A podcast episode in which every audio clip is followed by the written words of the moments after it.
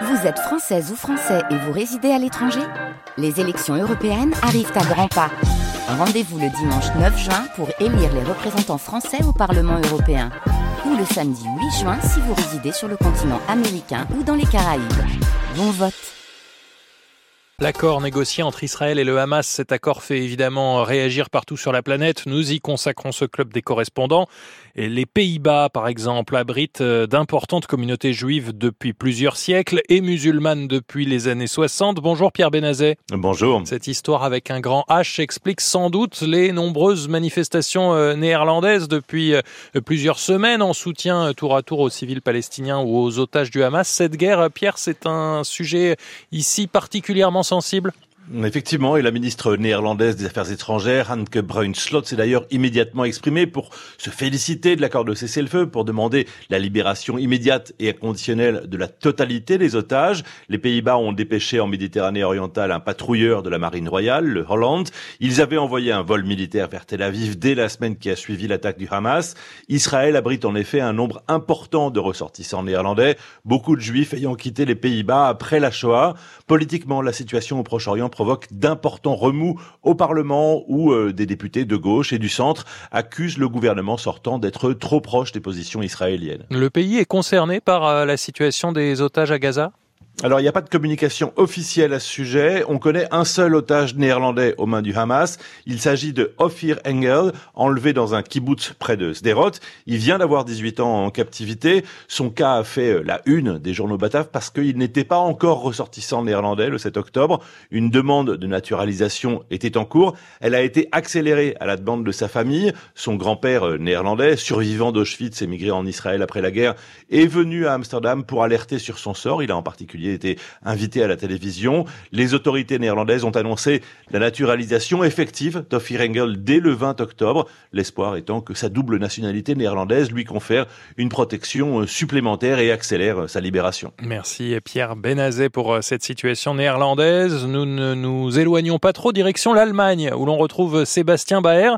Berlin a, a rapidement réagi ce matin, Sébastien. Oui, d'abord par la voix de la ministre des Affaires étrangères, Annalena Baerbock, soulagée, salue une avancée, même si, ajoute-t-elle, rien au monde ne pourra effacer la souffrance des otages. La ministre espère maintenant que la trêve humanitaire sera utilisée pour une aide vitale aux habitants de Gaza et que d'autres libérations vont suivre. Plus sobrement, le chancelier a aussi commenté la libération de la cinquantaine d'otages et le cessez-le-feu de quatre jours décrété dans la bande de Gaza. L'accord est une bonne nouvelle, écrit le chancelier sur le réseau social X. Olaf Scholz estime que le gouvernement israélien a fait ce qu'il fallait. Et alors, même question que pour euh, Pierre Benazet, euh, que sait-on des otages allemands euh, détenus par le Hamas? Selon les derniers chiffres communiqués, au moins huit personnes qui ont la double nationalité, allemande et israélienne, seraient en ce moment entre les mains du mouvement terroriste. Très peu d'informations ont été communiquées sur les otages. On sait seulement que parmi eux se trouve une jeune femme de 36 ans, Yarden Roman, dont la famille a lancé un émouvant appel à la libération sur les réseaux sociaux. Berlin a répété à plusieurs reprises que la libération des prisonniers est une priorité absolue, un impératif d'humanité selon la ministre des Affaires étrangères. Les autorités affirment activer tout les pistes, exploiter tous les canaux possibles pour obtenir ces libérations. L'un d'eux mène au Qatar, considéré comme un médiateur potentiel par Berlin. Doha abrite le siège de la direction politique du Hamas et le Qatar parle à tout le monde, expliquent des experts militaires allemands.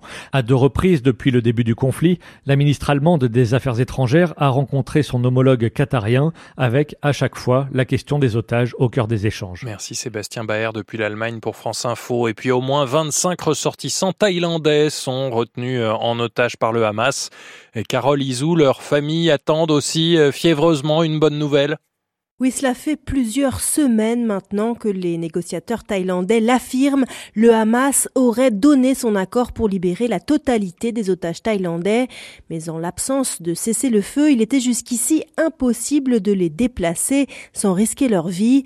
La trêve partielle des combats acceptés par Israël va donc permettre de vérifier ces affirmations et de voir si oui ou non les travailleurs thaïlandais font bien partie des otages libérés. Le premier ministre se montre confiant puisqu'il a annoncé dans une conférence de presse il y a quelques heures que de bonnes nouvelles concernant les otages étaient à prévoir.